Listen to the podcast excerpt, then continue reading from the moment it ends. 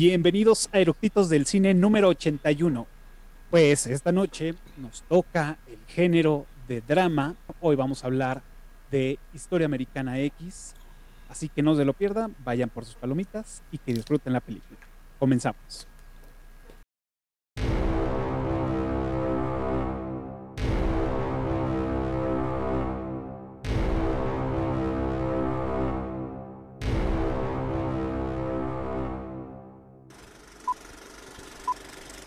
¿Ya está grabando?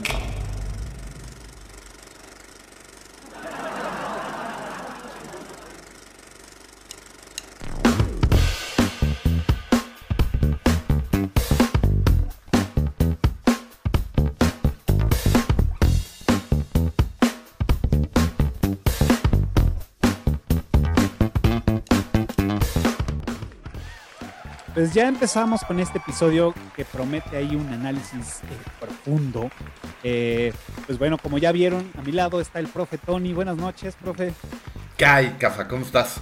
Y ganando como siempre, como diría Belinda. Eh, pues bueno, como, como ya les había dicho, hoy, hoy nos toca hablar o del género de drama y hoy traemos esta película que se llama Historia Americana X. pues bueno, es, no sé si es mi perspectiva o creo que fue una película que no, que no se ha mencionado mucho, este, como que se ha ido olvidando poco a poco. Eh, también sus números en, taquilla no fueron tan, este, tan grandes como, como uno quisiera, porque me, gusta mucho esta película, pero no sé si es con la gente que me junto o, o los círculos o las redes sociales, pero creo que se ha ido olvidando o no se ha, no se ha platicado mucho de esta película. No sé tú qué, qué opines de esto, si, piensas lo mismo o, no sé. Pues mira, la, la, película en su momento, que es una película del 98, sí causó ciertos revuelos, sí había como comentarios alrededor, sobre todo por los temas que pues, siguen tan vigentes como ahora. Eh, el racismo, la violencia, algunas escenas violentas, ¿no? Que llamaron mucho la atención. Eh, las pandillas. Pero creo que sí, coincido contigo, Cafa. No se le ha tratado de una manera justa a esta película. La recaudación en taquilla fue. apenas salieron a mano con los costos de producción. Y pues eso se considera un fracaso eh, en, en Hollywood a pesar de tener a alguien que ya para el 98 era un, actor que, cobraba un millón de dólares por película, que es Edward Norton, eh, pues al parecer no fue suficiente como para jalar la, atención necesaria, ¿no? hacia esta película. Yo creo que habría, habría que revalorarla, habría que volverla a ver. Tiene valores por todos lados, desde el punto de vista técnico, del guion, la historia, las actuaciones. Eh, y como, como te digo, un tema que pues sigue tan vigente, ¿no? O sea, en, la película en su momento se habla de, los disturbios de Los Ángeles y de Rodney King, que fueron por ahí del 92, 93, eh, todo ese rollo. Y pues acaba de ser hace unos cuantos años los del Black Lives Matters y, sigue habiendo esta violencia en, contra de de la gente de color, que sigue habiendo antagonismo entre blancos y negros, a pesar de que estamos en pleno siglo XXI y ya llevamos las primeras dos décadas del siglo, pues sigue siendo, siendo vigente. Eso es algo que a mí me llama mucho la atención de la película. La, la volví a ver justo para, para, la plática. Y la película no, no se ve vieja, no se ve eh, fuera de, de vigencia, se ve muy actual y, pues eso, por un lado, e, es, importante porque, bueno, pues el, trabajo que hicieron está muy bien hecho. Y por el otro lado es preocupante porque es una película que tiene, eh, pues prácticamente 20 años, poquito más de 20 años que se hizo. Sí, 24 años. 24 años. Y seguimos en la misma, ¿no? Entonces, este, creo, creo que por eso es algo que, que valdría la pena revisitarla y revalorarla, ¿no? Claro. Digo, exacto, como bien lo dices, digo, tuvo, tuvo un presupuesto de 20 millones y solamente recaudó 24 millones, o sea, cuatro arriba de, o sea, casi nada, ¿no? Y como bien dices, esto pues sí es un fracaso para, para en este tema de Hollywood, ¿no? Y de, todos los, los, este, pues, bueno, todo el, box, ¿no? Que, trae. Eh, esta película, digo, para aquellos que no saben, fue de Tony Kane, que este director fue, eh, esta película fue su ópera prima, digamos, como largometraje, que él más bien tiene, este, viene de hacer videos musicales y pues ahí, este, New Line Cinema fue el que dijo, oye, pues está haciendo cosas interesantes, a ver, veamos cómo, cómo le va con un, con un largometraje como este, ¿no? Creo que eh, Tony Kane lo, lo, Tony Kane lo hizo bastante bien Em, por ahí la parte del guion está eh, David McKenna, que pues bueno, él ha, él ha, sido nada más, tiene, tiene pocas participaciones como, como guionista, tiene en total 12, este, es poco para, pues, digamos, para el medio. Ya quisiera yo tener yo un, guion de una película. Este, y pues bueno, aquí fue, fue este, la, la, nominación ¿no? de, mejor actor como eh, en los Oscars para Edward Norton y que lo habíamos visto, eh, también lo habían llamado por esta película que había hecho de... es como un chico entre autista y bipolar. Este, ah, ¿La raíz del miedo? Ah, la raíz del miedo, exacto. De ahí, pues bueno, habían dicho, este güey viene con todo, ¿no? Y también por eso también se lo, se lo jalan a hacer esta película y que todas estas negociaciones que habían hecho, ¿no? Este, desde un inicio, que él podía tener este, decisión creativa, ¿no? Para los finales y para modificar todo esto. Pues creo que ahí fueron también parte de los conflictos que se, que, se crearon alrededor de esta película y que yo creo que, no creo tanto en este tema de las vibras y del karma y todo, pero creo que, que sí hubo ahí una energía negativa en la cual que también pues vino a perjudicar todo esto, ¿no? Por el escándalo también del director que no quería aparecer este, en los créditos, este, de que azotó las Barbies. Pues yo creo que también toda esta mala fama que se creó alrededor de, esta filmación, pues también este, trajo, ¿no? A raíz que no fuera una película tan exitosa en taquilla como también el tema, ¿no? Como lo dices, es un tema muy escabroso, con temas violentos, muy violentos, que para el 90 y 98. 8. Pues, ya, ya veíamos películas violentas, hasta con un corte más violento. Pues mira, para el 98 ya había salido Pulp Fiction y Natural Born Killers, por ejemplo, ¿no? Que, que pues, son dignos representantes de la violencia en la pantalla, ¿no? Claro. Pero creo que aquí es un tema que toca varias fibras sensibles, ¿no? El, eh, esta familia, de, de la familia de los Vineyard, que eh, pues ves la dinámica. Eh, hay un manejo súper sutil que a mí me gusta mucho de la, de la enfermedad de la mamá.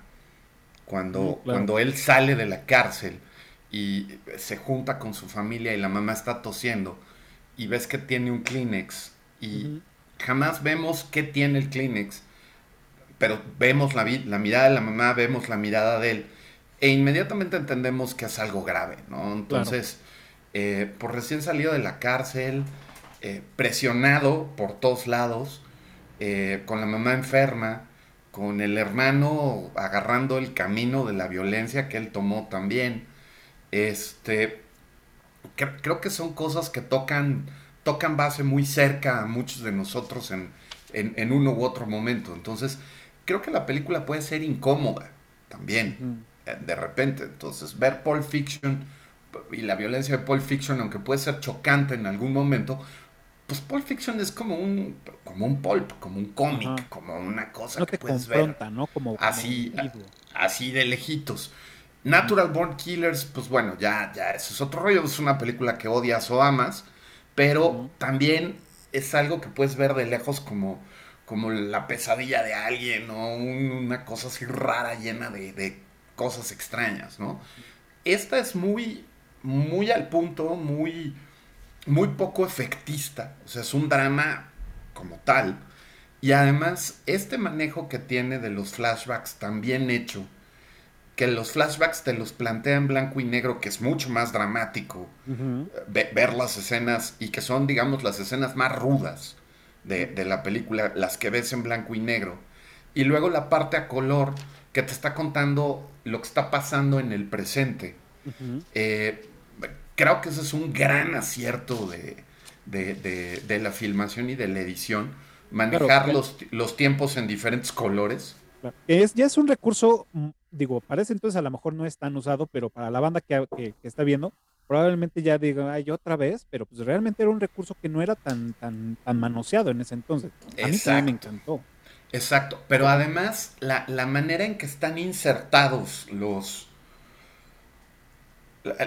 pues los relatos de flashback conforme va avanzando la historia están perfectamente ubicados, ¿no? Son muchos los flashbacks, pero no se siente que haya un abuso del recurso, como en otras, ¿no? O sea, por ejemplo, este, esta serie de, de Seth MacFarlane, la de Padre de Familia, creo es, se burlan a carcajadas de los flashbacks y, es una crítica de cómo se ha abusado del, recurso del flashback.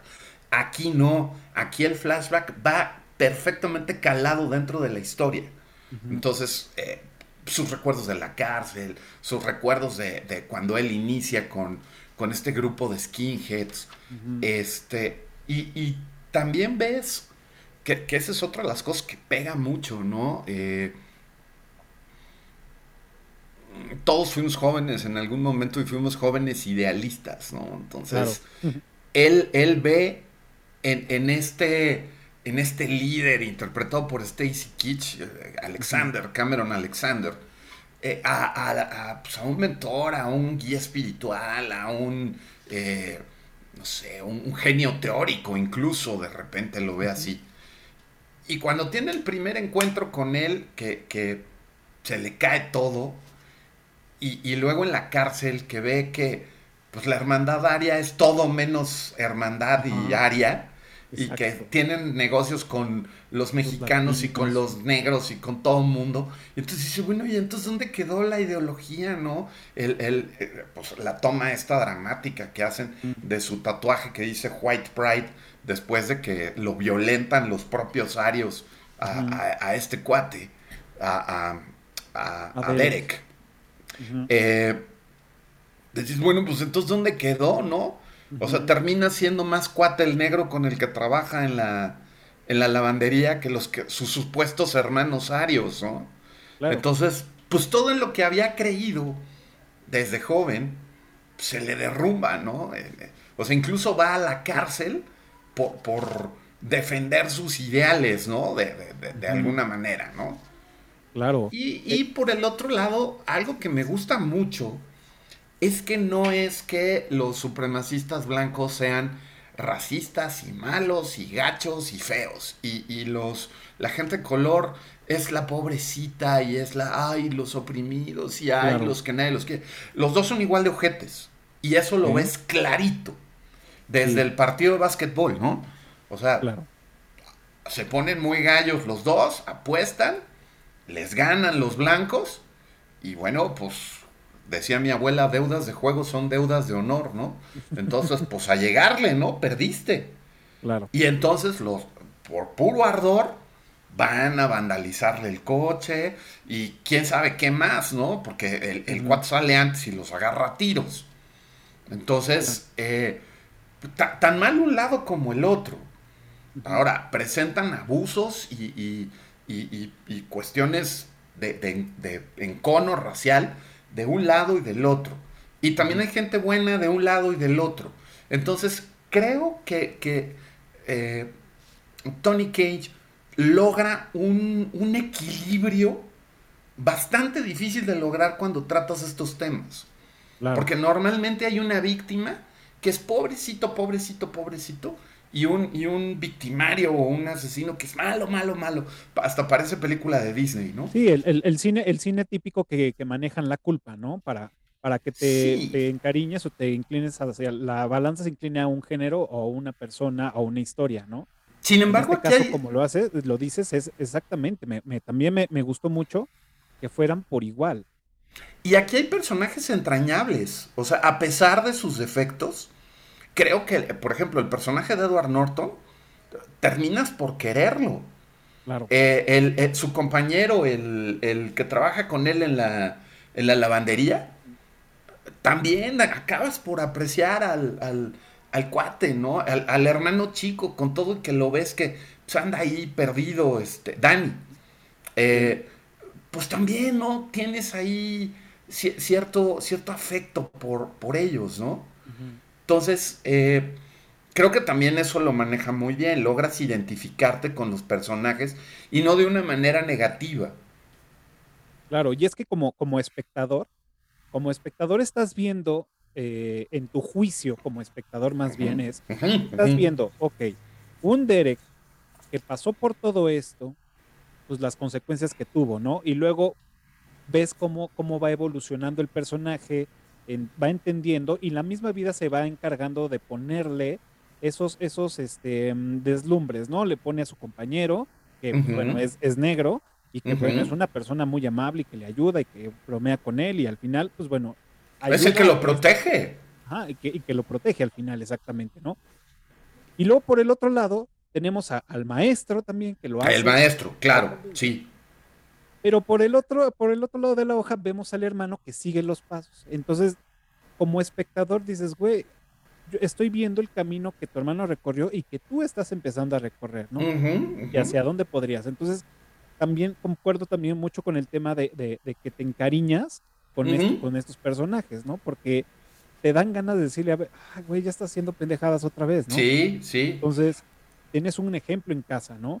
Y, retomando lo que decías al principio también es el, tema de Derek, de cómo, le, cómo hace todo este, este cambio en su, persona eh, con la ayuda de, Cameron. Que bueno, no, no fue tanto la ayuda de Cameron, Cameron nada más le dio el empujoncito, por lo, por lo que entiendo. Es el papá de por sí, que bueno, eh, para los que... esa es otra escena brutal. O sea, y, y, hacia el final de la película, además. Exacto, es el papá era un bombero este, y, bueno, el papá muere en un, eh, haciendo su chamba, lo mata un, este, un negro con, con, una, con una pistola. Ah, lo, mata a tiros, ajá. Lo matan a tiros haciendo su trabajo. Entonces, obviamente, pues aquí Derek empieza, pues se le bota todo, ¿no? Y, y, también esta parte racista que tenía el papá se la transmite a Derek y, y aunado al asesinato del papá, pues bueno, este güey explota, ¿no? ¿Qué pasa? Pues llega Cameron y Cameron como buen manipulador, entiende que aquí tiene a alguien potencial, ¿no? Porque alguien que está enojado, alguien que, que, está que puede compartir con él la, ideología y poder este, generar estos grupos o estos, este, sí, pues grupos de los, de los skinheads, ¿no? hacer como sus sucursales, ¿no? este, y creo que eso es, eso es bien importante y, y, y, ahí es donde el tema donde de quiebre de este güey, pues bueno, es la parte de, la plática del papá, ¿no? Sí, y, o sea, eh, muy al principio de la película vemos lo de el asesinato del papá. Eh, y, vemos a un, a un Derek jovencito que está muy enojado y que dice que por qué si su papá era alguien que pues solamente quería salvar a la gente y cuidarla y todo, ¿por qué no? Entonces ahí entiendes, dices, bueno, era un, un joven, un adolescente molesto, enojado, furioso, resentido por la muerte de su papá, y que ese dolor que siente lo encamina, eh, bueno, es manipulado por Cameron Alexander, este, el líder de los skinheads, y, lo convierte en su lugarteniente prácticamente, ¿no? En su segundo de a bordo. Pero hacia el final de la película se dan, e, esa conversación sobre Rodney King se da dos veces durante la película en flashbacks, evidentemente. Una es eh, esta escena familiar donde su mamá está con el maestro de literatura, con el que salía, el, que era maestro de, Derek y después va a ser maestro de Danny, que es judío, y entonces se enfrentan ahí con argumentos que, que me gustan mucho. Al principio es una plática bastante civilizada. Claro con argumentos, bien hecha. Por, ambos lados. Y termina en, una reacción de la panza, de furia de, todos lados, y, se mandan al demonio todos, ¿no? La otra conversación que es hacia el final de la película, que es cuando vemos que el papá de Derek y de Danny tenía ideas racistas. Sí, claro. eh, cuando él dice que por su trabajo, por su chamba, lo que ha visto y que él que está completamente en contra de, que hayan condenado a los policías por lo de Rodney King, que porque ellos están solos allá afuera, y, hace ahí dos, tres comentarios eh, absolutamente racistas que dices, pues sí, esto viene desde la casa, ¿no? O sea, bien, bien decía mi abuela que la educación se mama, ¿no? Y entonces, pues ahí está, ¿no?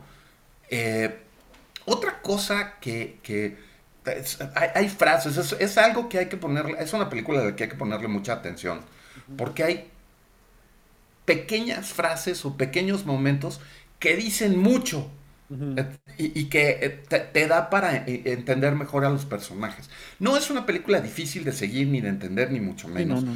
Pero, por ejemplo, cuando sale de la cárcel y va a esta fiesta de, skinheads y, y que lo recibe Cameron Alexander y una de las cosas que le dice es, qué bueno que ya este, superaste la etapa de, andarte rapando la cabeza. Dice, mm. ya, ya te puedo meter a otras cosas, ¿no? Y Alexander lo ves, es un tipo bastante común, no trae la cabeza rapada, no trae tatuajes en la cara, ni nada, ¿no? Entonces ahí es donde te das cuenta dónde está el verdadero poder. Te das cuenta que los skinheads tatuados, malandros, este, malvaviscos, rufianes, son la carne de cañón de esta gente. Claro. O sea, no les importa en realidad e, esos soldados rasos, esa base de seguidores. Son ignorantes, manipulables, eh, absolutamente crédulos de cualquier cosa que ellos les digan y ellos se aprovechan y obtienen ganancias de todo tipo, políticas, económicas, sociales, a través de manipular a esta gente, ¿no? Y ahí es donde, cuando le dice, qué bueno que ya no te rapas, porque entonces sí ya te podemos meter al, al siguiente nivel, ¿no? Y dice, órale. Sí, exacto. Entonces creo que son las dos grandes decepciones que se lleva respecto a su credo y a su ideología. Una en la cárcel con, la hermandad aria y la otra en esta confrontación con, con Cameron Alexander donde se da cuenta que, que, ha sido manipulado, ¿no? Híjole, es que sí, como dices, tiene, tiene tantos momentos esta, esta película que te van, te van em, sumergiendo junto con Derek, porque al final, eh, y, retomo también el tema de, estos flashbacks en blanco y negro y con tomas en cámara lenta y todo. La, a mí se me hizo una película con una edición muy buena. O sea, meter los momentos, los, los flashbacks, este, en, para que se vaya construyendo la historia, sin hacerla tampoco un pinche, este, mm, ¿cómo se llama? Rompecabezas de, a ver, no estoy entendiendo. Imposible de seguir. Ajá, exacto. Entonces. no es memento, ¿no? Ajá, exacto. O sea, que, sí te los ponen salteados, pero es, es tan amigable la historia, como dices, no es tan complicada, que hasta lo vas disfrutando, porque no tienes que ponerte así a, con, con, lupa a investigar más, ¿no? Simplemente creo que como espectador la estás viendo y estás queriendo que Derek vaya tomando un camino más asertivo o por lo menos que lo esté, que lo esté llevando como tú quisieras llevarlo, ¿no? Como a ti, como tú lo llevarías siendo Derek, ¿no? Decir, bueno, pues yo ya estuve en este pedo, pues creo que lo haría así, ¿no? Que incluso te diría, cuando dices, puta, ¿para qué va la fiesta?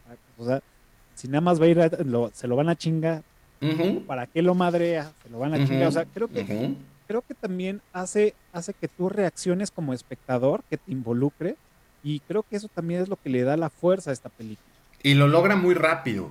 O sea, a final de cuentas, eh, otra cosa que maneja muy bien es, o sea, tú ves lo que pasa, ¿no? ¿Por qué va a la cárcel? Luego te pasan otro poco más de detalle, porque al principio dices, bueno, pues prácticamente fue defensa propia, ¿no? O sea, el tipo que estaba parado en la puerta de su casa estaba armado. Si él hubiera salido así de que hubo, le zorrajan un tiro.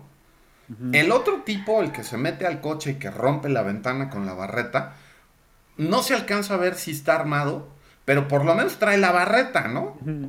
Entonces, eh, el hecho que les dispare, pues estaban dentro de su propiedad, en fin, ¿no? O sea, hay ahí como varios atenuantes. Entonces uno no entiende o, dices, híjole, ¿qué, qué, sentencia tan ruda le dan por, por haber sido un caso de defensa propia aparentemente claro, ¿no?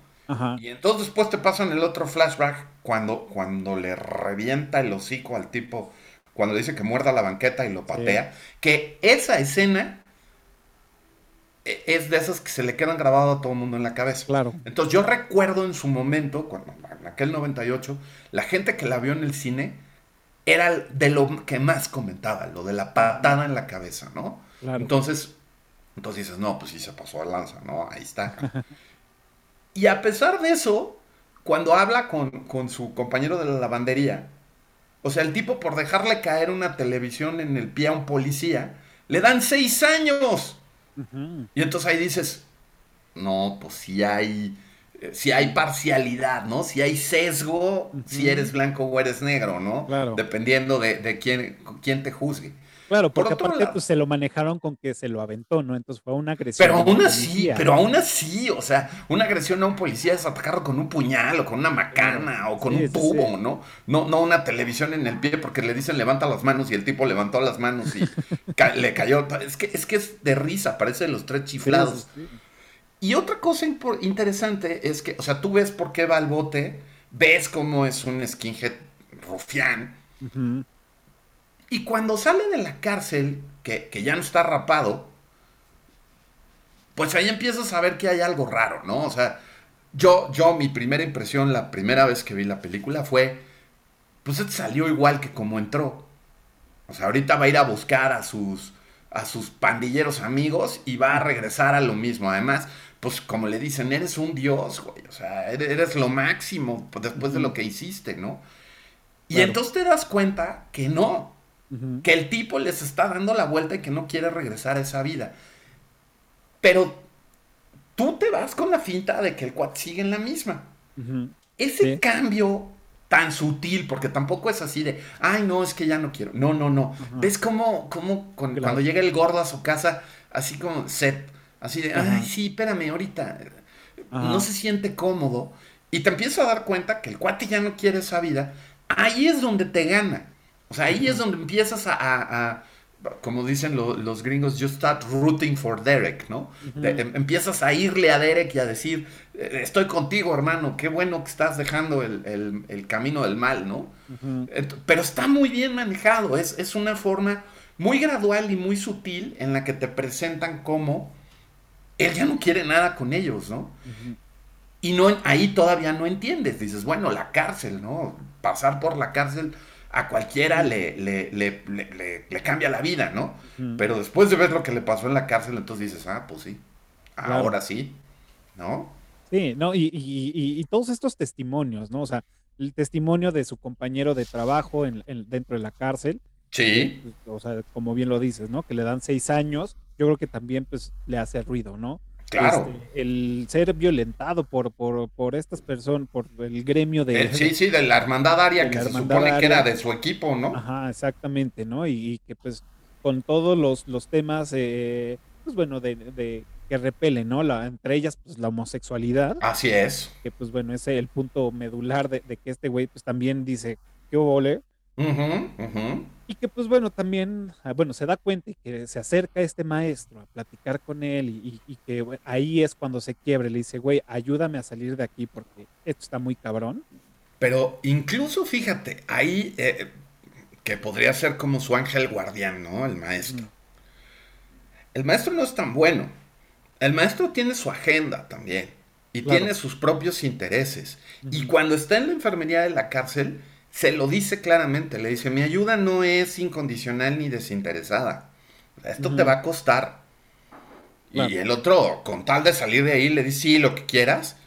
Y después es cuando se lo va a cobrar, cuando llegan a, con la policía. Y que le dicen, necesitamos que busques a tus antiguos compañeros y te vuelvas a meter y nos ayudes a encontrar a los que cometieron la agresión, ¿no? y entonces dices, híjole, güey, no seas así, ¿no? Logró salir más o menos indemne de ahí, no lo vuelvas a meter. Y no le importa. o sea, finalmente muy Martin Luther King y muy Abraham Lincoln y muy todo su rollo, pero el tipo tiene su agenda racial también, sus propios intereses, ¿no? Yo, yo creo que no los, no lo venden como un, un, o sea, al principio no lo venden como un maestro este, bueno por el discurso que se avienta con, con, el hermano, con Dani, ¿no? Sí, sí, tipo el de la Sociedad de los Poetas Muertos, nomás le falta subirse a la banca, sí. Exacto, ¿no? De, güey, a ver, no me vengas a hablar, ¿no? Porque pues hace el ensayo de, de, mi lucha de, este... De, Hitler. Y pues este güey dice, no, a ver, vamos, vámonos por otro lado escríbeme sobre tu hermano, ¿no? Y sobre todo eso. Entonces ahí dices tú como espectador, dices, bueno, pues es, es un güey que obviamente viene, eh, que sufrió a lo mejor en su infancia, en su sí, que, se ve que también viene de un ambiente violento, ¿no? También. Exactamente, dices, bueno, pues este, entiende y, quiere, y no quiere eso para, para este chavo, ¿no? Quiere... Lo, está haciendo reflexionar a través de ese ensayo sobre su hermano que le encarga, ¿no? Que dices, bueno, está bien. Ahora, entiende perfectamente que, el que el Squinkle haya escrito un ensayo sobre la el, único libro que escribió Adolfo Hitler.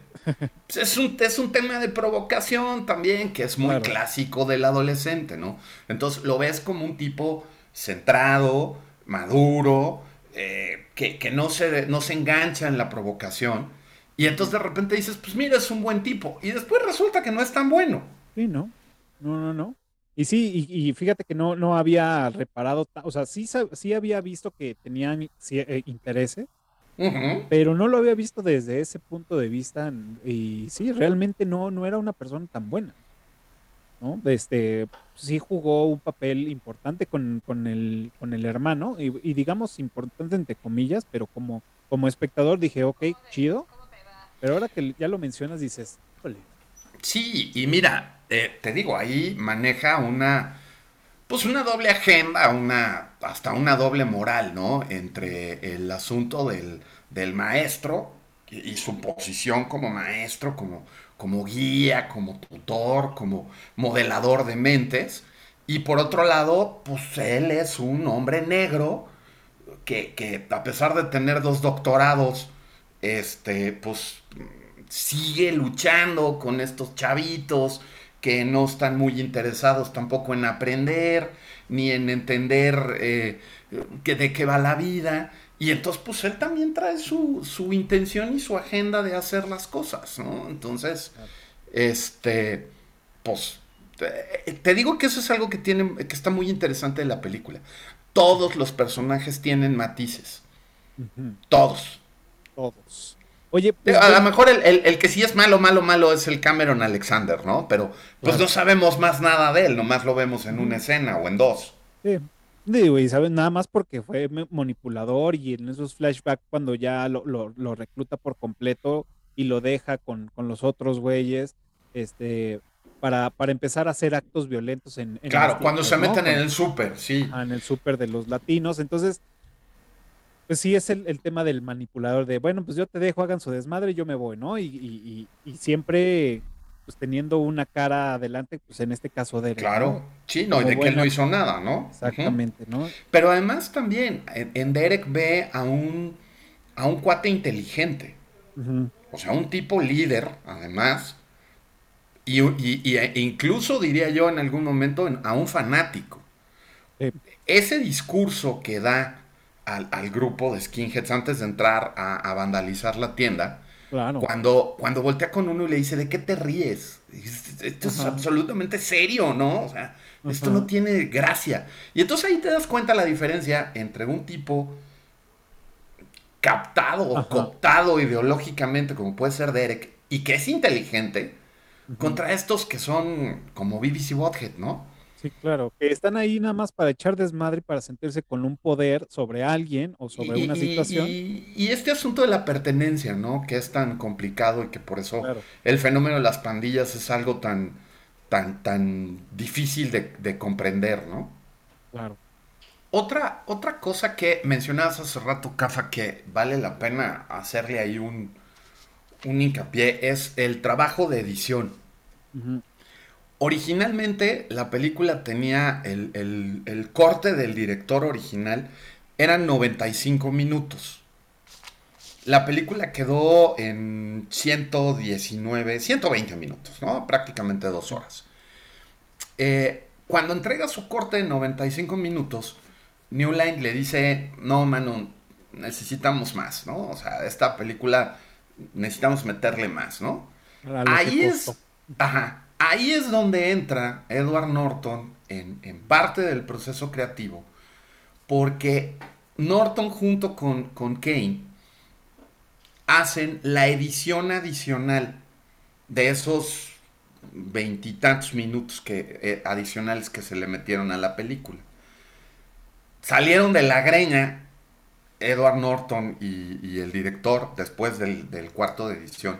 Ahí hay una historia que dice que hasta en algún momento Kane golpeó una pared y hasta un hoyo le hizo del berrinche que traía. Eh, bien, como dijiste, de, aventar las Barbies. Al final, Kane queda tan enojado porque siente que están ultrajando su película, que se, incluso se desentiende de la película, dice que, eh, que ni le pongan su nombre porque él no reconoce eh, haber hecho esa película, que esa no es la película que él quería. Y de todas maneras a, New Line le importó un cacahuate, dejó el crédito de director como tal, pero este berrinche le costó la carrera a, a Tony Kane. Después de esto, ningún estudio lo quiso volver a contratar. O sea, hasta el 2006, creo, por ahí, volvió a hacer algo de largometrajes. Creo que sí. Por, este berrinche que hace. Eh, y, a partir de ahí tampoco ha hecho gran cosa. Entonces, eh, él nunca vio la película terminada. O sea, a pesar de que editaron y todo, nunca vio ya el producto terminado. Y fue hasta hace poco, o sea, igual ya entrados los 2000, que vio en algún momento, se dio permiso de ver la película después de su berrinche. Y desde el momento en el que vio la película, el tipo se ha cansado de disculparse diciendo que exageró, que fue un error haberse puesto como se puso que fue un arranque que, que, por favor comprendan que pues era su primera película y era su obra y él sentía que no la estaban respetando y demás, pero que la película tal y como quedó, pues admite que es un, buen producto, ¿no? Entonces, este, pues ahí se puso, se puso pesado. claro, además porque venía, o sea, como, como, como, como lo dices, es este, ya sabes que son los chismes que, giran alrededor de todo esto, ¿no? Que, que se había, que, se habían peleado Edward Norton y, el, el, director este, mm, este Tony Kane, porque la, versión este, manoseada dicen que Edward Norton quería aparecer más tiempo en pantalla, entonces fue el que modificó las escenas, este, el guion y todo, modificó varias cosas para que pudiera él salir este, más tiempo en pantalla, ¿no? no, no sabíamos, eh, o bueno, mucha gente no sabía que pues, New Line estaba pidiendo más tiempo de esta película. Sí, sí, fue, el estudio, fue el que pidió más minutos de película. Por eso, pues, digo, de ahí se crea ese chisme, ¿no? Entonces, por eso Tony Kay dice, ¿saben qué? A la chingada, yo me voy de acá, no quiero. Y este, ya se han hecho este tipo de cosas donde no se le da el crédito como tal, el nombre de pila al director, sino inventan algún otro nombre o ponen un nickname, este, eso supuestamente era lo que iba a suceder, pero parte de las reglas de ese contrato, decir no quieres los créditos y ponemos otro nombre, es no mencionar que vamos a hacer eso. Así es. fue, fue el, grave error que, o, por lo, lo que dicen, fue el grave error de Tony Kay que andaba vociferando, decir, no, no vamos a ponerle tal nombre no va a tener mi nombre. Entonces ahí fue cuando pues toda la demanda y todo este desmadre se viene abajo, no cumple con el contrato. Ahora, llegó a decir incluso que le pusieran como director a Humpty Dumpty. Ah, sí. O sea, no, ¿no? Ahora, demanda a, a, New Line por 275 millones de dólares y la demanda tiene poquito que, terminó el juicio y se la peló. no llegó a nada, no le dieron nada y pues te digo, al final le costó la carrera. Ahora, por otro lado, vamos a suponer que no es así, pero vamos a conceder un poco el asunto de que Edward Norton quería salir más tiempo en pantalla, ¿no? Mira, cuando Edward Norton ve el, guion, le encantó. O sea, él quería hacer el papel de Derek, ¿no? Eh, incluso se lo llegaron a ofrecer a Joaquín Phoenix en algún ah, momento el, papel, ¿no? Entonces, Edward Norton dijo, no, no, no, yo lo quiero, yo lo quiero, yo lo quiero. Cobró la mitad de lo que cobraba ya en ese entonces, que te digo que era un actor de un millón de dólares por película en ese momento. Entonces, se bajó el sueldo a la mitad para, para que lo contrataran. Subió 11 kilos de músculo para, para salir en, la forma física en la que se ve en la pantalla, que, que pues eso no es fácil y, también tiene, tiene su, chiste y su, su dedicación haber hecho eso. Eh, rechazó el papel principal de, eh, del soldado Ryan. Ah, claro. Por, por hacer Historia Americana X. Y pues creo que, que pues si quería más tiempo en pantalla, se lo ganó a pulso, ¿no? Con, con todo esto que hace por, por aparecer en la, en la película. Ahora, que no fue así. Y por otro lado, Edward Norton dijo que después de esta película, la percepción que tenía la gente de él cambió mucho. Que porque la gente lo veía como alguien mucho más rudo, mucho más, más gandalla, e incluso físicamente más grande, creían que era, por, por, el papel que hace, ¿no?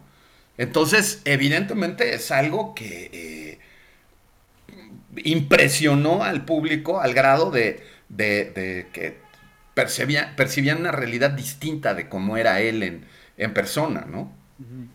Entonces, este, pues yo creo que ahí, al final, pues el que ha reconocido su error es justamente Tony Kane. Y pues la, película es una gran película, ¿no? Así como, así como quedó. Claro, a mí, me encantó. De, o sea, sí recuerdo de las, la primera, bueno, no recuerdo exactamente la primera vez que la vi, pero sí, sí, este, recuerdo de las primeras veces fue como algo, decir, de entrada, pues pues sí, la, vi chavo y esta parte de, la violencia, de, de, pues estas ondas locas que uno a veces trae de chavo en la cabeza y dices, ay, a huevo, está súper chingón esta película, está súper violenta, este, y, y ya después como que revisitándola, y obviamente pues ya uno, uno más, más grande, pues también dice, sí, está muy bien montada, estos mensajes que trae, estas, estas, este, pues sí, estos conceptos que trae, pues le hicieron más interesante aún, ¿no? Aunque hasta la fecha me sigue gustando las películas violentas, las películas de terror y todo. Ver esto, eh, todavía también la, la, la, visité antes de hacer el episodio, grabar esto, y sí, estaba yo esperando esa escena. Y como son esas escenas que se quedan grabadas, eh, ya en, en algún momento al principio sí aparece este, que está con él y no, no aparece la, escena cuando le dice que muerda la banqueta, ¿no? Entonces dije, cuando le estaba viendo dije, ok, porque... ¿A qué hora era, no? o sea, la vi en streaming y dije, güey, yo creo que ya, creo que ya este, quitaron esta parte. La quitaron, ajá. ¿Será? Porque no recordaba que, pues, también se, completaba la serie, la secuencia más adelante. no más me acordaba de eso. Sí. Y dije, ¿será que la habrán censurado? Pues podría creerlo, podría creer que lo, hayan censurado porque, pues bueno, ya sabemos que vivimos en unos tiempos más, más este, complicados donde, pues bueno, ya se está censurando todo. Y dije, bueno, probablemente sí, lo cual pues va a ser interesante tocarlo en el, en el episodio. Pero pues ya después, más adelante, pues sí la veo completa y dije, ah, ok, qué bien, qué bien que no me la, no me la, este, este no la mutilaron. No la mutilaron, exacto. Bien, este, no sé si, digo, ya hemos, hemos, bueno, más tú has, hemos soltado datos curiosos, este, mientras la charla, pero no sé si tengas algunos otros. Sí, eh, fíjate que en el, en el código de las pandillas hay colores, números eh, que, que, representan cosas, ¿no? Entonces, pues todas las pandillas tienen desde las señas estas que hacen con las manos. Ah, claro. Eh, por ejemplo, mi hermana trabajó, mi hermana vive en Estados Unidos, trabajó en algún momento en una, en una preparatoria que era, eh, había pandillas latinas en, la prepa, ahí. Era para un programa que se llamaba No One Left Behind. Entonces, todos los que corrían de todas las escuelas iban a parar ahí.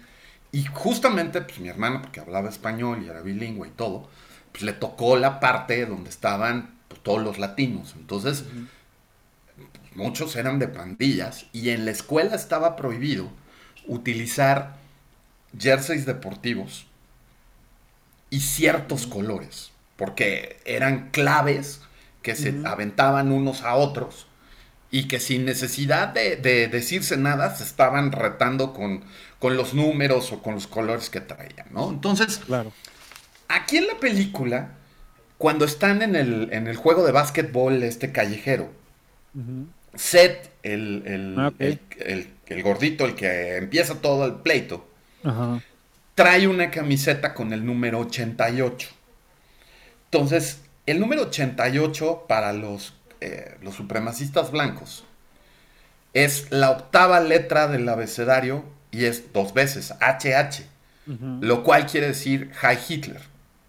Entonces, el que un supremacista blanco use el 88 es una provocación y está diciendo ahí que, que High Hitler, ¿no? Claro. Por otro lado, el 88 también representa los 88 preceptos de la supremacía blanca, o sea, de la ideología neonazi, que fueron escritos por uno de los principales ideólogos gringos de todo este rollo, que es David Lane. Entonces, eh, pues eh, por eso también es el 88. Y también cuando llegan a la fiesta, se ve que trae una chamarra de mezclilla con un, águila, un águila de, hierro y una suástica. Pero la suástica está al revés. No es la, la, construcción normal de la suástica, sino está al revés. Es ese voltear la suástica dentro de las eh, de los códigos de las pandillas supremacistas blancas quiere decir que eres un líder y no un seguidor. Cuando tú traes la suástica derecha, digamos, ¿sí? Quiere decir que eres seguidor. Y cuando la traes al revés, quiere decir que tú no sigues, tú lidereas. Entonces, eh, hasta ese grado está muy estudiado y muy, muy ah, cuidado el detalle de esos códigos que manejan entre ellos, ¿no? Entonces, este, es, es algo que a mí me llamó poderosamente la atención con, con esto, ¿no?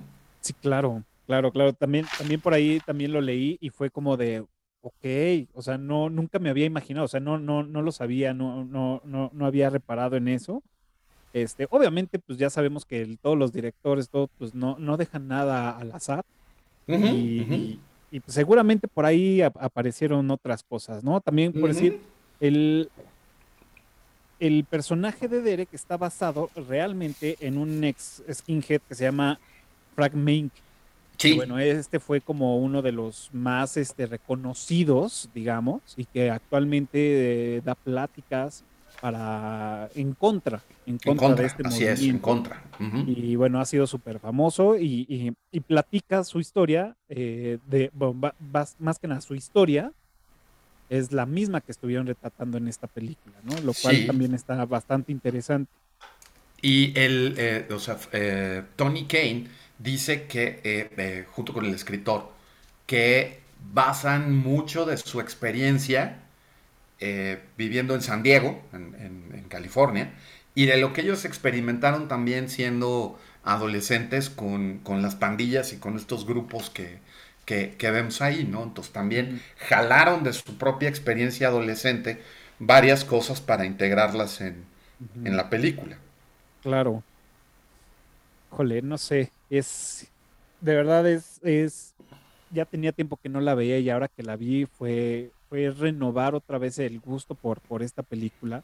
Las, las secuencias, las tomas de, de las regaderas, este, cómo le está escurriendo todo el agua, o sea, creo que, creo que tiene unas secuencias muy, bueno, un diseño de fotografía muy, muy, sí, eh, muy artístico. muy, muy artístico, exactamente, muy artístico.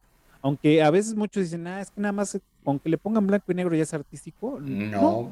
lo hizo también muy bien a colores, ¿no? El tema de, el tema de las, de, mm, los atardeceres, el tema de la playa. Este, creo que, creo que varias cosas lo, jugaron bastante bien. El tema de, no sé si alguna paleta de colores, no, no pude identificarla como tal, como un juego de paleta de colores. No, no hay, así como, como en otras películas, no, no lo hay. Eh, digamos que es más bien el blanco y negro, el, color del drama, ¿no? O sea, las escenas más rudas, salvo la del final, son en blanco y negro. Claro. Exacto. Ok. Em, tengo, tengo que, eh, eh, bueno, te voy a preguntar otra cosa. No sé si tú este, por ahí leíste o sabes del supuesto final que, iba a ser. no, no. Bueno, pues supuestamente había un alternativo donde, este, pues bueno, sale, sale, bueno, matan a, a, Dan. A, Dani, ajá. En el baño este chavo, este, lo mata y con la frustración y con todo el enojo y con todo este rollo que traía este Derek por, Ajá, sí, sí, hermano, por, lo que pasó con su hermano. Hay una escena del final donde se está rapando otra vez. Oh. Entonces, ahí, o sea, bueno, no te dicen, o sea, te dicen mucho y no te dicen nada. Claro, es que así es toda la película. Ajá. Entonces, uy, eso hubiera estado muy bueno. este final que decidió que Edward, o sea, supuestamente era el original de este, de este, de Tony, el director de Tony Kane. que era, que era, pues, iba a ser así, que él iba a regresar a su casa y se iba a rapar, ¿no? Este, pero ahí ya Edward Norton dijo, no, güey, hay que cambiarlo. Entonces lo cambiaron por pues, el final que ya, todo el mundo conoce, ¿no? Pero a mí se me hizo como súper interesante ese, ese, pues sí, ese, ese final de decir, ok, ya lo, pues matan al hermano, ¿no? Pues Por es absolutamente real, ¿no? Entonces es, cae otra vez en esta ideología de por, por el enojo, por la ira. Por la venganza. La venganza. Este, retomar otra vez estos, híjole, o, o, no sé, o sea, se me, se me, hizo interesante. Sí, cómo no, ese, ese hubiera sido un gran final. Pero bueno, de repente los estudios le sacan a ese tipo de finales eh, absolutamente anticlimáticos porque creen que a la gente no le gusta y entonces ya no va a ir y no se van a hacer millonarios. Este, habemos cierto tipo de público que sí nos gustan esos finales más, más contundentes, ¿no? Pero bueno, claro. Pues, hubiera, sido, hubiera sido interesante verlo, ¿eh? Hubiera sido un gran final. Eh, y, y, bueno, pues al eh, la, de ese final al, que tiene la película, que es con eh, Derek leyendo el ensayo de su hermano, mm. y que termina con una, cuando dice, eh, mi hermano me dijo que este tipo de trabajo se tienen que terminar con una cita, porque si alguien lo dijo mejor que tú, pues plagíalo, ¿no? Cópiatelo. Cópiatelo. Y lo que, la, la cita que utilizan, es eh, justamente el discurso inaugural de Abraham Lincoln cuando toma la presidencia de Estados Unidos, creo que es en 1861.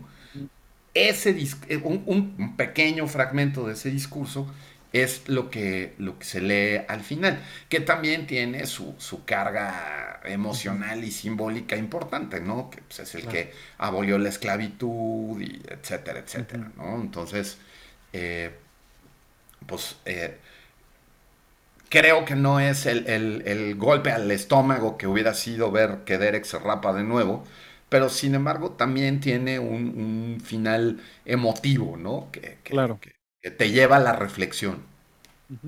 No, y, yo creo que también por el corte que, estábamos teniendo, de decir, bueno, pues si es de, sabios este, cambiar de opinión, este, ir evolucionando, eh, todo este trabajo que hace el personaje de Derek, para que al final, pues yo creo que va, como bien lo dices, va muy, este, va en contra de los principios de muchas casas productoras, pero sí le hubiera dado un giro muy, muy... Sí, ahora, eh, hasta los propios directores de repente les acatean un poco hacer eso. Eh, yo me acuerdo eh, con el final de Exterminio, de la de 28 Days, mm. de Danny Boyle que eh, está el final alternativo al final ah, de, los créditos de la película. A mí me gusta más ese final. Me parece mucho más coherente con todo lo que acabas de ver. Claro. Eh, Boyle opta por el final feliz para dejarlo como el final oficial.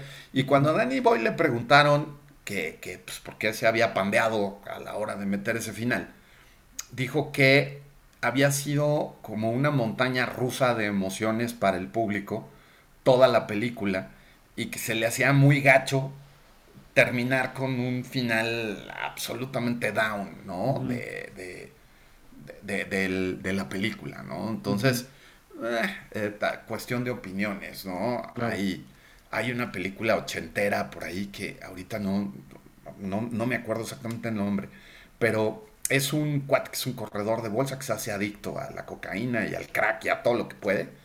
Y entonces de estar así en la cima del mundo, ves cómo se hunde completamente. Y el final, lo ves que él es el que está relatando la historia, ya está completamente destruido física, moral y anímicamente. Y lo ves que tiene un pedazo de coca así enorme en la mesa y lo está, lo está este, triturando. Y tiene una pistola junto.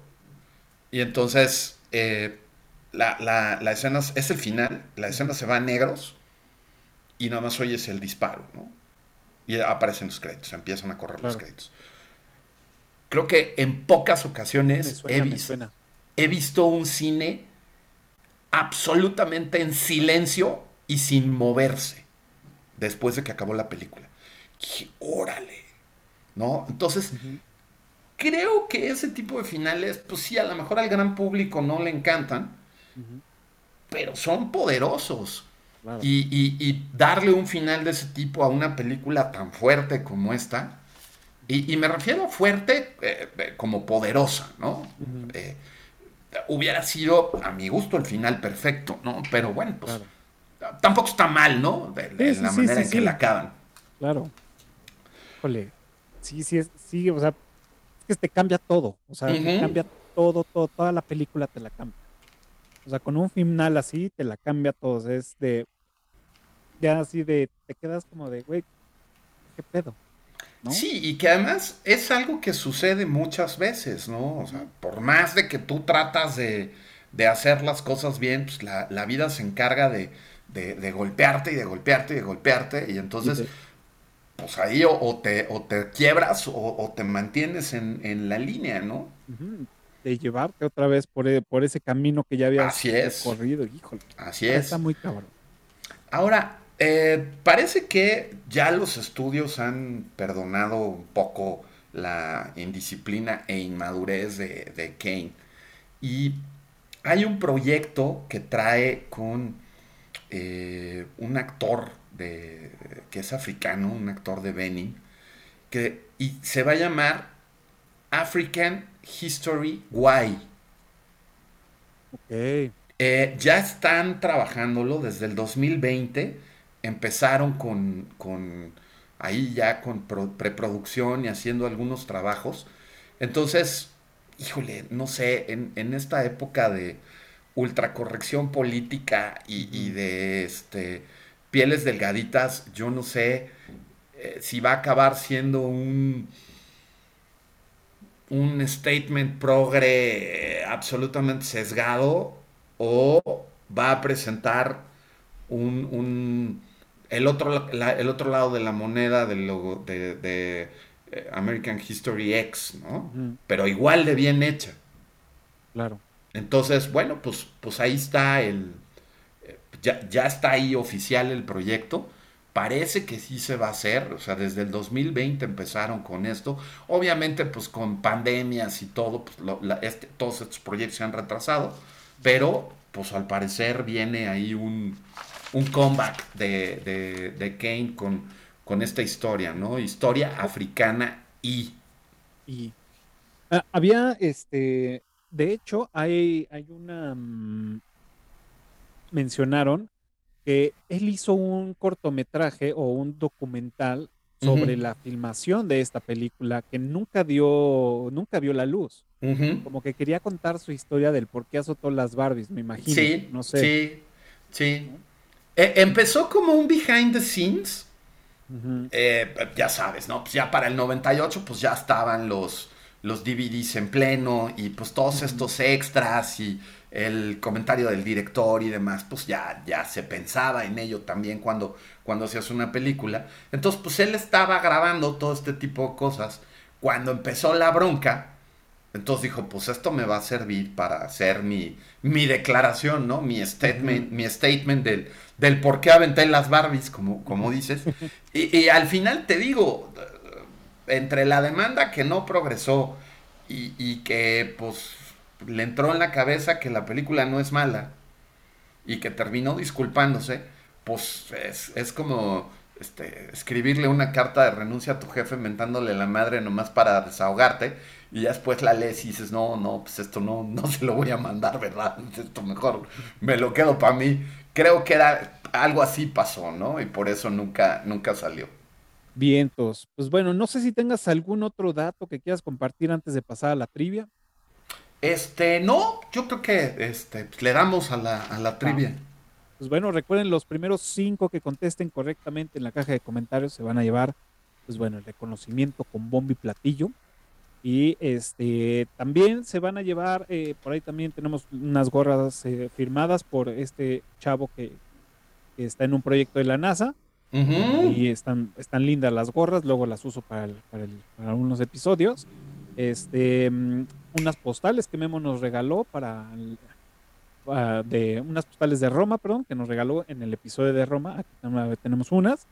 Y pues bueno, uh, aprovechando que está el profe Tony, también tenemos este acceso que nos regala para sus cursos. Así es, así es, que ahorita tenemos el de cultura pop de los noventas, el de cine de Tarantino y el de asesinos seriales. Entonces pueden escoger el que gusten y los esperamos con los brazos abiertos para platicar de cualquiera de esos temas. Excelente.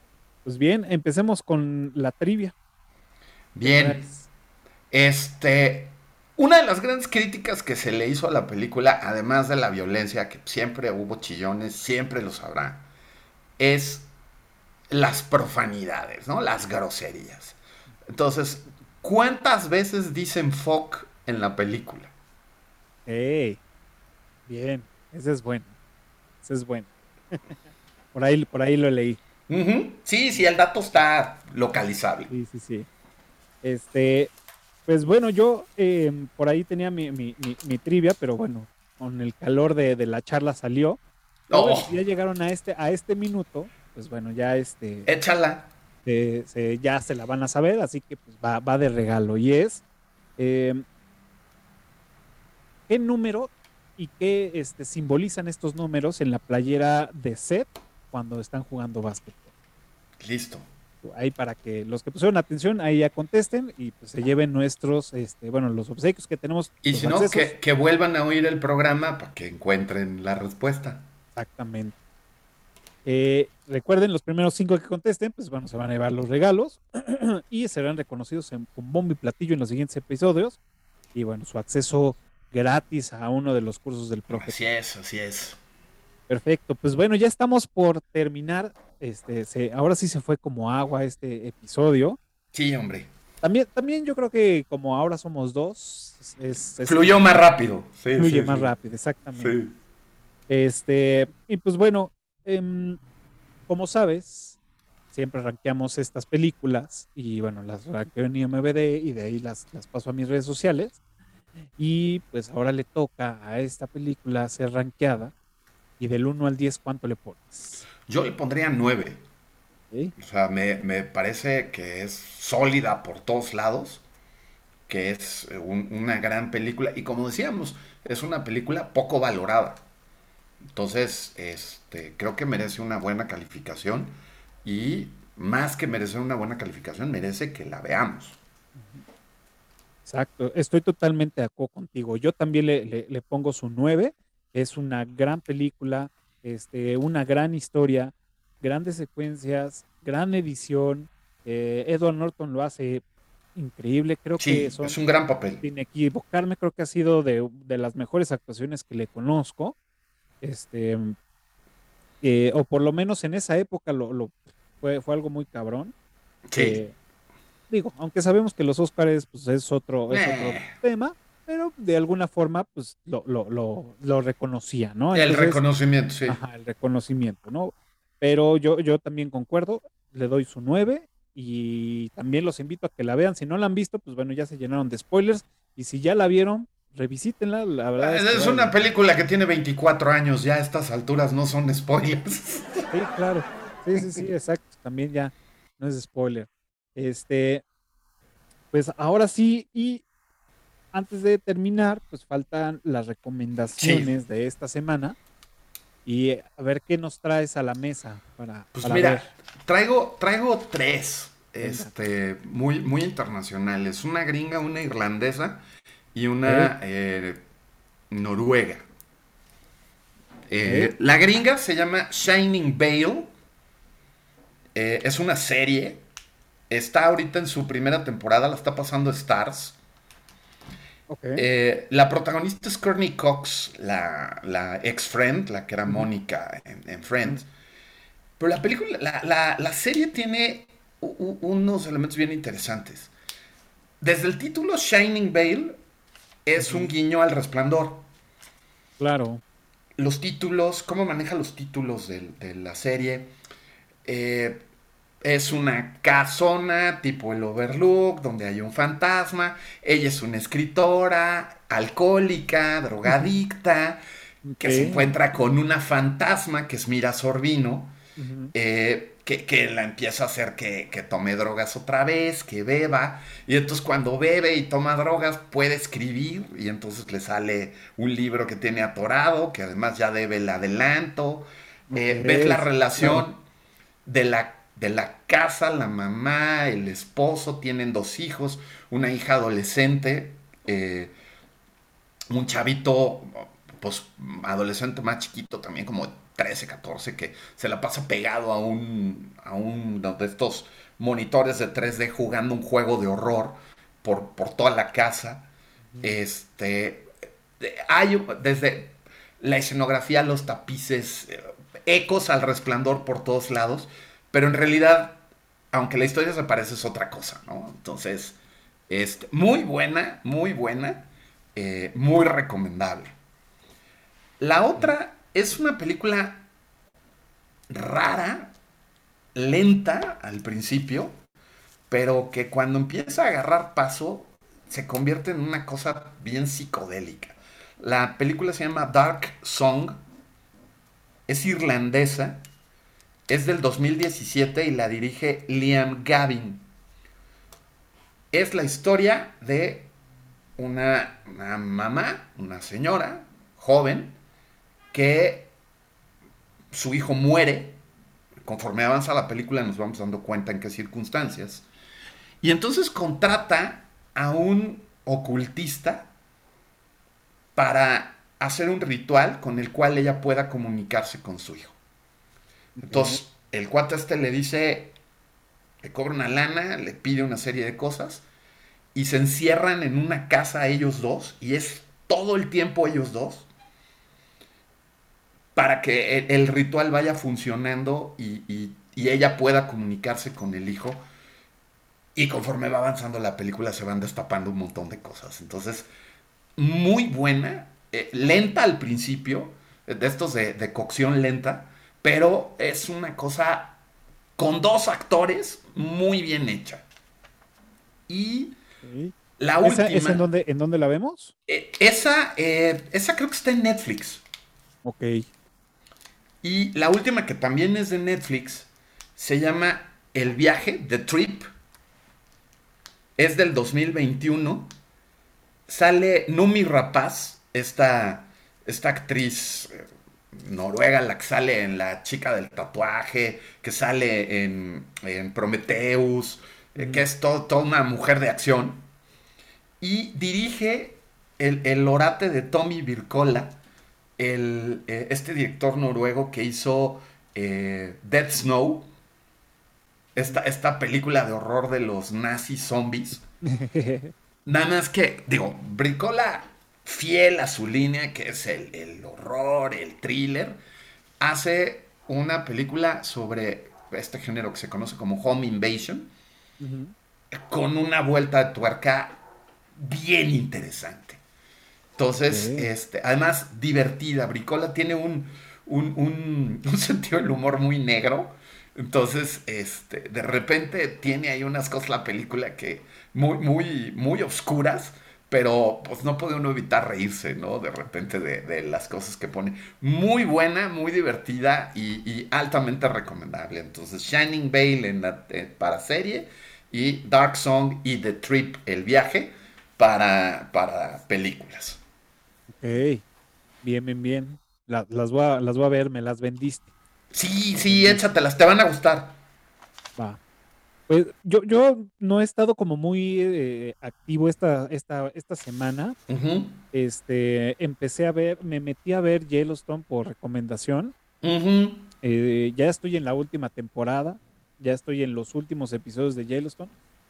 Está buena, o sea, realmente sí te atrapa, trae buena, buena, buena, buena trama. Entonces, eh, aparte de que pues yo soy un güey que si empiezo algo lo termino, ya.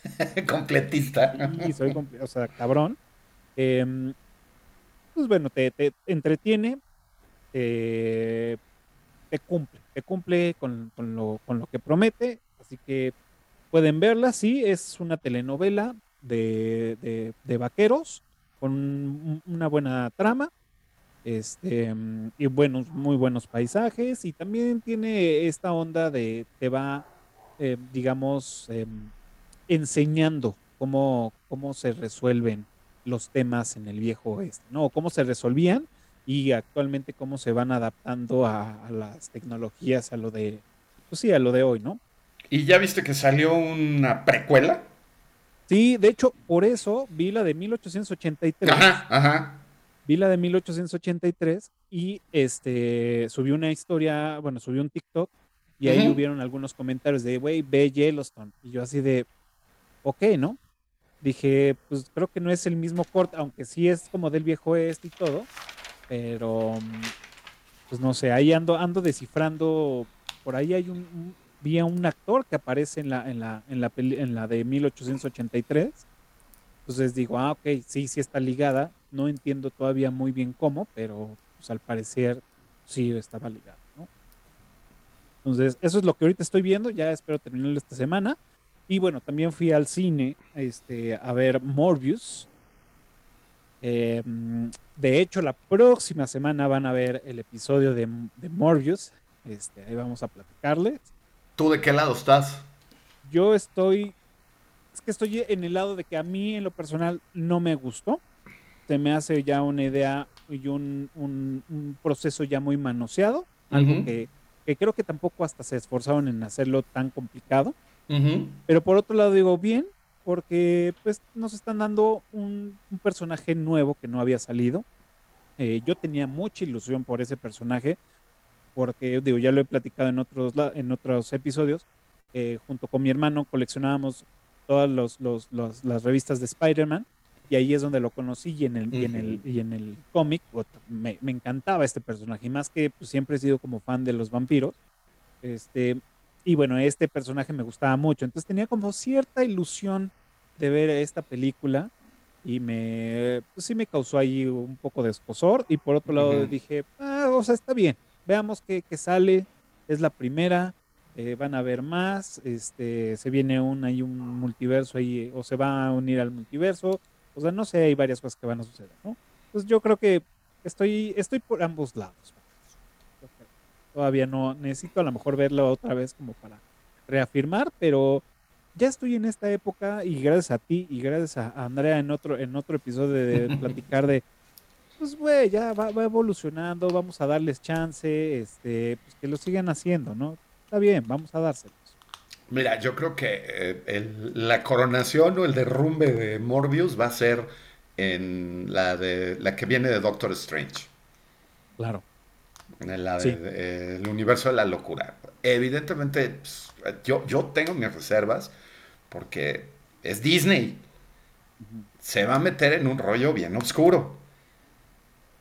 Entonces, a ver qué va a hacer, porque pues Disney es todo menos oscuro, ¿no? Claro. Entonces. De hecho, ya están poniendo control parental en, la plataforma de Disney Plus. Sí. Eso quiere decir que ya viene también una transformación ahí. No, que ya se dieron cuenta que no van a ganar dinero si siguen haciendo cosas que no le gustan a los que tienen el dinero. Claro. Entonces, pues sí. Claro. Pues sí. Entonces, este, por eso ya recularon con Star Wars y ya están haciendo cosas decentes, lo que debieron haber hecho desde el principio. Porque pues se les estaba cayendo, se les iba a morir la gallina de los huevos de oro. Claro. todo por Una franquicia que puede durar todo el tiempo que quiera. o sea, es eterna, si la sabes manejar. Y además, las historias ya están. No tienes que estar inventando el hilo negro. Pero. Entonces, pues, te digo, yo creo que Morbius, el, la coronación o el derrumbe va a ser en la de en la que viene de Doctor Strange. Claro. Y sí, ya se viene ahora en mayo, creo, ¿no? Sí, sí, sí. Entonces, pues, habrá que ver. Habrá, que ver. Que sí. Veamos.